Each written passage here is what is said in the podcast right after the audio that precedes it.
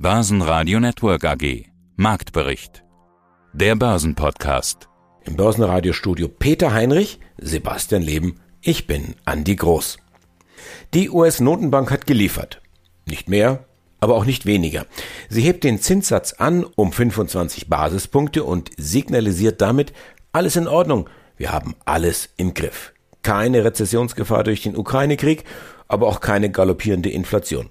25 Basispunkte eben.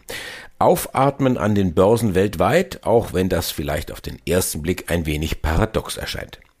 Der DAX bewegt sich am Donnerstag gegen den allgemeinen Trend abwärts, was sicherlich auch der Tatsache geschuldet ist, dass er schon am Mittwoch gut vier Prozent angesprungen war.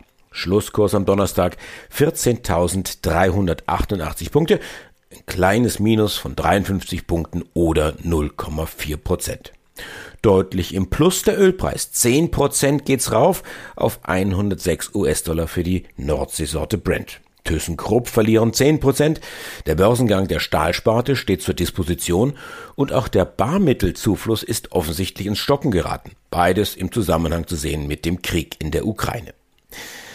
Unsere Top-Interviews vom Donnerstag sind Markus Thomas von der Xenix Wirtschaftsberatung.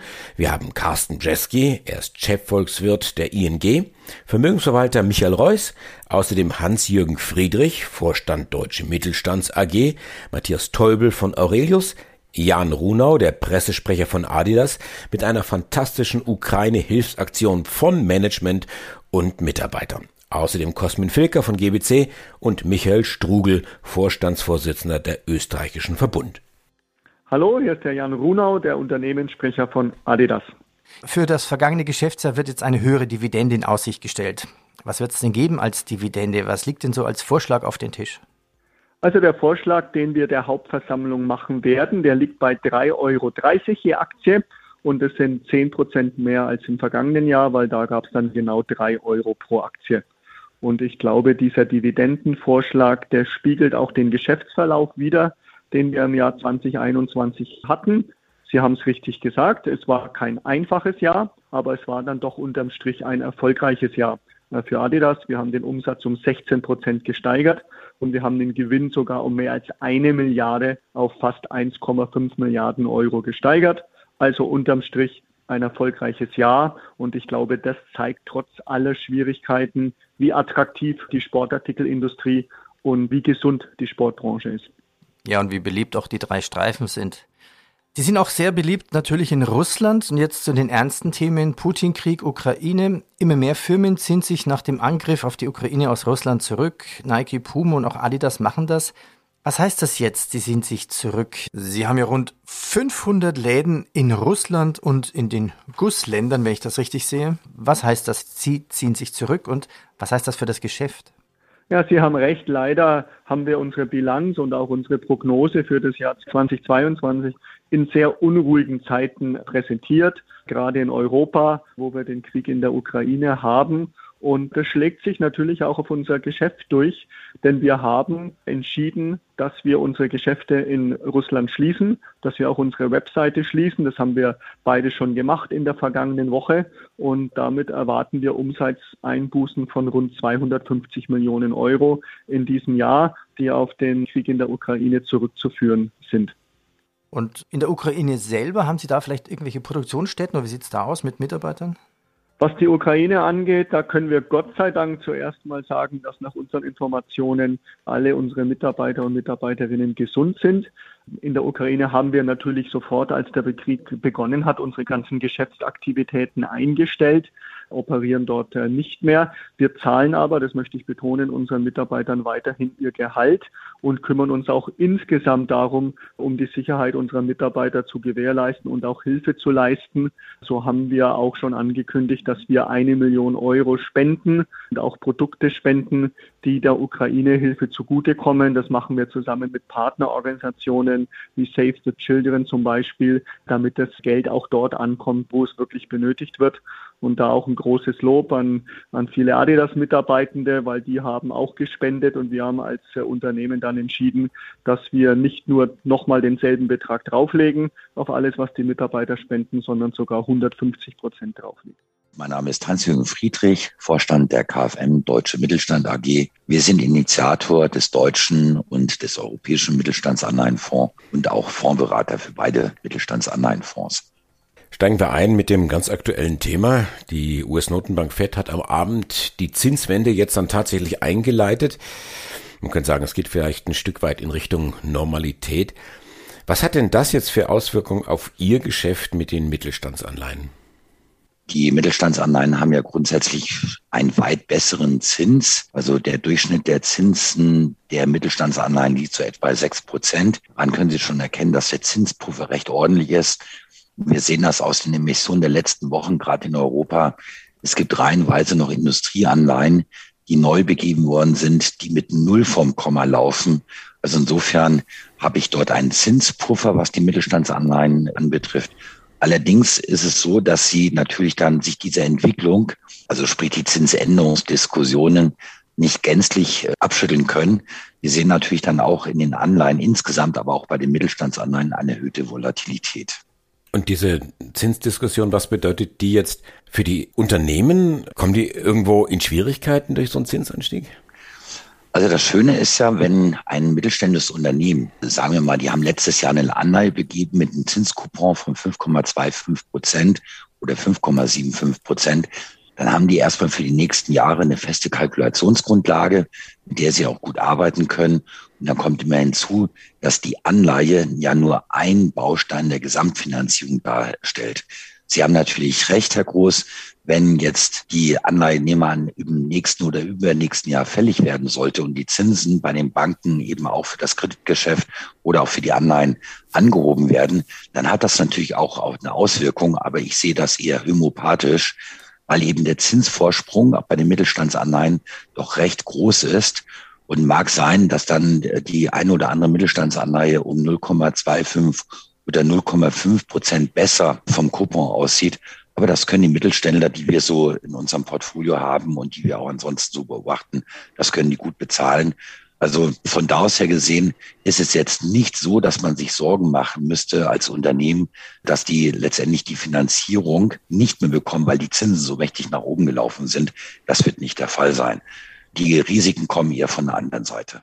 Carsten Jeski, Chefvolkswirt der ING Bank den Krieg, den kann niemand prognostizieren. Wir wissen ja nicht mal, welche Zahlen stimmen. Man sagt immer, das Erste, was im Krieg stirbt, ist die Wahrheit. Und das sehen wir ja gerade eindrucksvoll. Jeder spricht von anderen Zahlen, von anderen Kriegsverläufen, gibt andere Prognosen. Wir wissen es nicht, ganz einfach. Äh, Spielt es überhaupt eine Rolle, wie lange der Krieg andauern wird? Also es ist ja aktuell immer mal von Kompromissen die Rede. Die Börse reagiert da mit Freude drauf, aber ohne jetzt über Inhalte reden zu wollen, könnte denn oder hängt der Wumms der Zukunft denn auch davon ab, wie lange der Krieg dauert oder oder ist das jetzt gar nicht das entscheidende Faktum?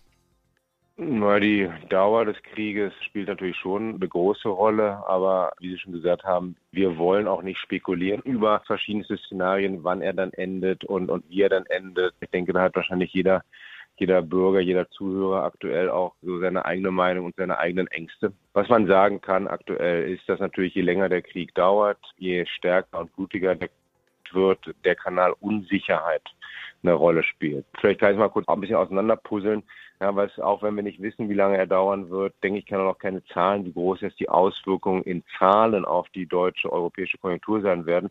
Wir können aber vier Kanäle meiner Meinung nach identifizieren, über die jetzt der Krieg die Sanktionen halt wirtschaftliche Auswirkungen auf Deutschland und Europa haben werden. Der erste ist deutlich Energie, Rohpreisstoffe im Allgemeinen. Das haben wir gesehen, das sehen wir aktuell schon.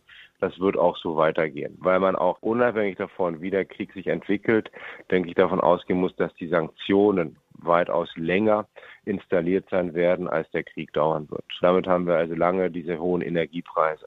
Anders als auch nur während Lieferkettenproblemen sind die hohen Energie- und Rohstoffpreise nicht nur was, was dem Verbraucher auf der Tasche liegen werden, sondern auch in zunehmendem Maße den Produzenten zu schaffen machen werden. Es könnte sogar so weit gehen, dass wir halt Produktionsausfälle bekommen, wenn Energie rationiert werden muss. Der nächste Kanal, den wir haben, ist aber der traditionelle Handelskanal. Beim Handel ist der Handel nach Russland in die Ukraine nicht ganz so groß. Ja, das sind ungefähr zwei, zweieinhalb Prozent von den deutschen Exporten. Wenn die aber halt jetzt einfach mal in einem Jahr komplett wegfallen, spüre ich das auch im Wirtschaftswachstum. Dritter Kanal sind dann, so wie Sie auch schon am, am Anfang gesagt haben, die neuen Lieferkettenprobleme. also die die alten Lieferkettenprobleme nahtlos ablösen andere Rohstoffe, die jetzt fehlen werden, andere logistische Routen, die jetzt beeinflusst werden. Das kostet auch wieder deutlich Wachstum. Und das sind Lieferketten, die anders als während der Pandemie nicht irgendwann wieder zurückkehren werden. Das sind Lieferketten, die sehr wahrscheinlich strukturell weg sind. Und der vierte Punkt ist die Unsicherheit. Unsicherheit bei Verbrauchern, Unsicherheit bei Unternehmen in so einer Situation und auch je länger der Krieg dauert, je länger der Konflikt bleibt, je, je größer die Unsicherheit, auch die Angst sein werden, umso mehr werden halt Verbraucher sich zurückhalten bei Konsumentscheidungen und werden auch Unternehmen sich zurückhalten bei Investitionsentscheidungen. Und das sind halt wirklich so vier Punkte, die dafür sorgen, dass wir dieses Jahr wahrscheinlich mit einer Stagflation zu tun haben werden, eventuell sogar einer Rezession und die halt auch gespickt ist von strukturellen wirtschaftlichen Veränderungen. Mein Name ist Michael Reuss von der Vermögensverwaltung Huber Reuss und Kollegen aus München. Solche Themen wie, ich hoffe darauf, dass der Krieg in der Ukraine relativ bald zu Ende sein wird, das ist keine Strategie für Sie. Sie gucken über diesen Tellerrand hinaus. Ja, es ist schwierig. Das ist eine kurzfristige Strategie, die mit so viel politischen Unwägbarkeiten zusammenhängt, die wir als zu spekulativ erachten. Da gibt es sicherlich Chancen, aber die würden wir jetzt nicht ergreifen. Wir sehen vielmehr die Chance, dass in diesen Verwerfungen aufgrund panischer Reaktionen einfach auch Qualität abverkauft wird. Und das ist eigentlich dann die Gunst der Stunde, die man nutzen muss, um dann hier seine Qualitätstitel ein Stück weit einzusammeln, wenn hier die zittrigen Hände den Markt verlassen. Das, das ist eigentlich so das große Mantra. Links und rechts des Wegesrandes gibt es natürlich Chancen, wenn sich mal eine Lufthansa, die jetzt auch wieder gebeutelt ist von dieser Situation, mal in sehr, sehr tiefen Kursregionen. Aber das sind dann schon die spekulativeren Investments. Das ist einmal die, die Zielsetzung, was ein Investor hat. Geht es um eine stabile Vermögensallokation mit einer attraktiven Rendite oder geht es jetzt wirklich nur performanceorientiert? Das muss dann jeder für sich selber entscheiden. Und diese Möglichkeit, auch einzusteigen in die Qualitätstitel oder hier und da auch ein bisschen Risiko reinzusteuern, kommt dieser Moment noch oder ist er schon vorbei oder sind wir jetzt gerade mitten in dieser Phase, wo man jetzt einsteigen sollte? Teils, teils. Also ich meine, die lukrativsten Momente für die Qualitätstitel, glaube ich, die sind schon wieder zu Ende, fast, weil das ist in dem Fall, wenn es panische Reaktionen gibt, weil man die Situation nicht einschätzen kann. Jetzt hat man sich so makaber das klingt an dieses Kriegsthematik schon ein Stück weit gewohnt, an die täglichen Bilder und kann auch die Wirkungen der zweiten, dritten Reihe schon ein Stück weit ein bisschen besser greifen, ein bisschen besser abschätzen. In dem spekulativen Segment, da gibt es bestimmt noch viele Chancen und ich könnte mir vorstellen, dass es jetzt im Zuge der nächsten Wochen nochmal temporär Phasen gibt, wo neue Ängste, neue Sorgen aufkommen, wo man nochmal äh, die Möglichkeiten kriegt, äh, sein Portfolio aufzubauen. Grundsätzlich ist auch klar, wir werden jetzt sicherlich kein Jahr sehen wie das Jahr 2021, wo der Markt sehr breit und in vielen Bereichen sehr stark gestiegen ist. Das nicht, sondern das Jahr 2022 wird von Konsolidierung geprägt sein und von hoher Volatilität. Das muss jeder wissen, weil wer die Volatilität nicht aushält, der darf wahrscheinlich im Jahr 2022 am Aktienmarkt nicht aktiv sein. Mein Name ist Markus Thomas. Ich bin Gründer und Geschäftsführer von Xenix. Wir sind ein Beratungsunternehmen, das sich auf die qualitative Bewertung von börsengehandelten Indexfonds, ETFs spezialisiert hat. Und wir sind in Kürze Ausrichter der Xenix ETF Days 2022 hier in Berlin, einer zweitägigen Fachveranstaltung zu ETFs und Digital Assets.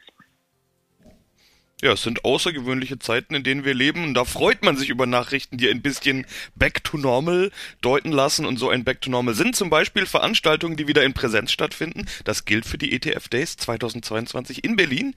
Dr. Thomas, Sie sind zwar mitten in den Vorbereitungen jetzt, aber vermutlich auch mitten in der Vorfreude. Mittwoch, 23.3., Donnerstag, 24.3. Also nächste Woche ist es soweit. Ich freue mich besonders drauf, weil ich selbst auch vor Ort sein darf. Wie sehr freuen Sie sich?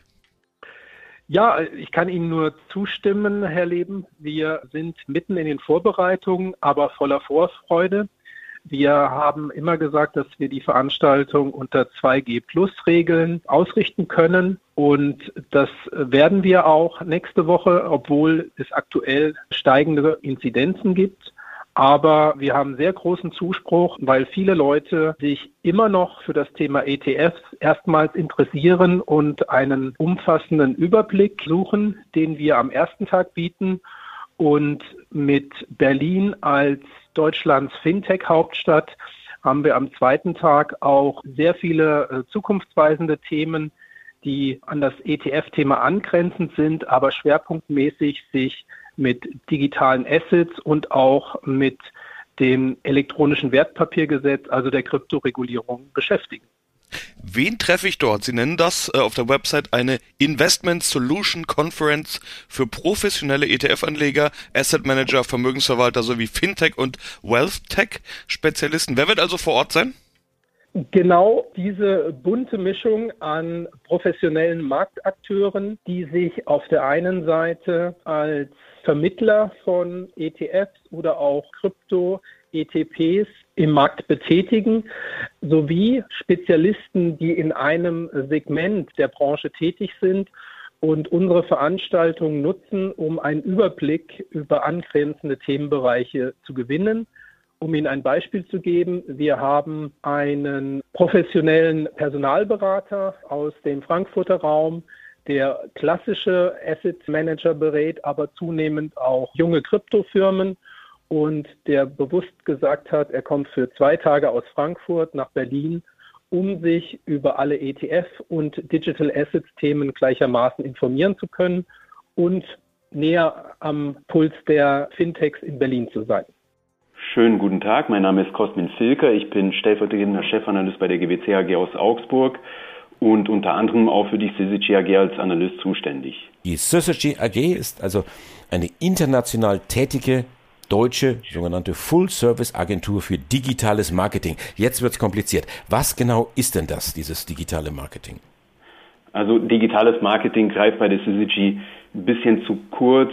Letztendlich selber beschreibt sich das Unternehmen so, dass es digitale Erlebnisse schafft und sich als Schnittstelle zwischen Marken und Unternehmen sieht. Also letztendlich, wenn man jetzt als Beispiel Lufthansa, wofür ja die Syzygy seit kurz vor Beginn der Corona Pandemie Lead-Agentur geworden ist. Wenn man das als Beispiel ranzieht, als Kunde würde man bei der Lufthansa über Buchung, über Reiseantritt und auch über nach der Reise an verschiedenen Touchpoints immer mit den Produkten des Syzygy in Kontakt kommen. Also alles, was digital geschieht. Letztendlich bei der Lufthansa geschieht ja mittlerweile fast alles als Flugreisender digital, außer dass man in das Flugzeug hineinsteigt. Aber alles drumherum über die Buchung, über Check-in, über Gepäck und so weiter sind Produkte des Syzygy. Also letztendlich bietet die Syzygy einen 360-Grad-Ansatz an digitalen Lösungen und über die Tochtergesellschaften werden alle Themen Beratung, Design, Performance eben abgedeckt. Aber wie gesagt, es ist nicht nur das klassische Marketing- und Kommunikationsunternehmen, das da auftritt, sondern es werden beispielsweise über die Technologie auch Backend-Lösungen für E-Commerce-Transaktionen mit abgedeckt und über die Strategieberatung auch die Beratung für die Entwicklung neuer Geschäftsfelder. Alles eben unter dem Blickpunkt Digitalisierung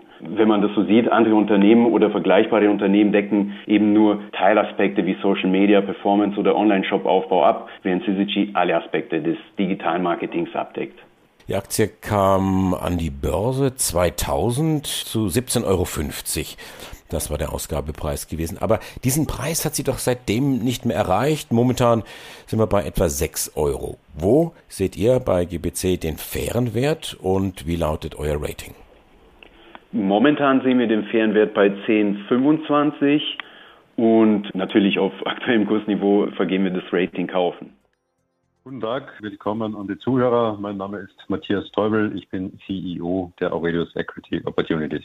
Und wir sprechen über Ihre Jahreszahlen, Ihre vorläufigen Jahreszahlen. Ich will die Eckdaten gleich mal nennen. Umsatz 3,3 Milliarden Euro etwa konstant. Der Gewinn legt aber deutlich zu. Ein operatives EBITDA Plus von 50 Prozent auf 249,7 Millionen Euro. Also wirklich ein deutliches Plus. Wie kommt es zu diesem deutlichen Plus bei im Prinzip gleichem Umsatz? Ja, es sind sehr erfreuliche Zahlen, im Wesentlichen wie, wie, wie meistens nicht auf ein, zwei Komponenten zurückzuführen, aber natürlich auch angesichts dessen, dass es ja doch noch ein Jahr war, 2021, mit einigen Verwerfungen aufgrund der Corona-Pandemie, aber auch der Thematik mit den Lieferschwierigkeiten in vielen Bereichen sicherlich ein sehr robustes Ergebnis und ein sehr erfreuliches Ergebnis. Wie kam es zustande, die Steigerung, die doch deutliche Steigerung? Sicherlich ein wesentlicher Teil ist das bestehende Portfoliounternehmen, die wir bereits seit längerem dabei haben und auch in, im Jahr 2020 dann hinzugekommen sind, dass sich die deutlich besser entwickelt haben, als ursprünglich vielleicht mal angedacht haben. sicherlich auch sehr, sehr gut aufgrund unseres operativen Zutuns durch die Pandemie durchgekommen sind und dementsprechend überdurchschnittlich und früher vielleicht als geplant auch schon zum operativen Ergebnis beitragen. Zweiter wesentlicher Aspekt ist natürlich auch, dass wir begonnen haben, über die Jahre, letzten zwei, drei Jahre hinweg bereits ein bisschen den Fokus zu verlegen auf Unternehmen, wenn wir sie kaufen, die bereits am ersten Tag eine gewisse Profitabilität aufweisen. Wir sprechen hier über zwei, drei, vier Prozentpunkte EBTA im Normalfall also noch deutlich weit weg von dem, wo sie im Industriebenchmark sein können, aber doch eine gewisse Stabilität und eine gewisse Profitabilität aufweisen. Und das hat natürlich auch dazu geführt, dass auch die neu hinzugekommenen Unternehmen auch im Jahr 2021 dann bereits mit einem positiven Beitrag sich im EBITDA bemerkbar gemacht haben. Hallo, hier spricht Michael Strugel, ich bin CEO von Verbund. Und Verbund für unsere Zuhörer aus Deutschland ist Österreichs größtes Energieversorgungsunternehmen, deckt über 40 Prozent des österreichischen Strombedarfs und gewinnt 96 Prozent der Erzeugung aus Wasserkraft. Und außerdem besitzt und betreibt man über die Tochter Austrian Power Grid das überregionale Stromnetz in Österreich. Die Jahreszahlen, über die wir uns jetzt unterhalten, 2021 Umsatz plus fast 40 Prozent auf 4,8 Milliarden, EBDA steigt 22 Prozent, 1,6 Milliarden Euro und das Konzernergebnis erhöht sich 40 Prozent auf 874 Millionen Euro. Herr Story, angesichts der stark gestiegenen Preise für Strom sind solche Zahlen eigentlich ein Selbstläufer? Natürlich ist der Strompreis für unser Geschäftsergebnis äh, ein wichtiger Werttreiber. Da haben Sie vollkommen recht. Ein Selbstläufer ist in unserem Geschäft aber eigentlich nichts. Wir bewegen uns in einem sehr volatilen Umfeld, auch äh, energiewirtschaftlich gesehen. Und insofern ist es auch gerade angesichts dieser Entwicklungen auf den Märkten für uns eine ziemliche Herausforderung, hier auch im Markt uns zu bewegen. Aber Sie haben recht, hohe Strompreise wirken sich natürlich auch auf unser Geschäft positiv aus. Was sind denn im Einzelnen die Herausforderungen, die Sie angesprochen haben? Naja, zum einen ist es natürlich so, dass wir ein Erzeuger sind, der auch Mengenschwankungen unterworfen ist. Das heißt, wir hatten beispielsweise im letzten Jahr eine deutlich geringere Wasserführung um fünf Prozentpunkte unter dem langjährigen Durchschnitt. Das wirkt sich schon gravierend aus. Insofern besteht die Herausforderung auch für uns darin, dass wir unser Erzeugungsportfolio diversifizieren. Das heißt, wir wollen natürlich auch stärker wachsen in Technologien wie Photovoltaik und Wind. Wir haben natürlich auch durch diese Preisentwicklung in unserer Liquidität, äh, durch Absicherungsgeschäfte, die wir auch hinterlegen müssen an den Börsen erhöhte Liquiditätserfordernisse, um äh, Ihnen ein anderes Beispiel zu sagen. Und wir sind zum Dritten auch ein integrierter Versorger in unserem Heimmarkt. Das heißt, wir haben Endkunden und das Endkundengeschäft ist in Zeiten wie diesen ein besonders schwieriges. Börsenradio Network AG Marktbericht Der Börsenpodcast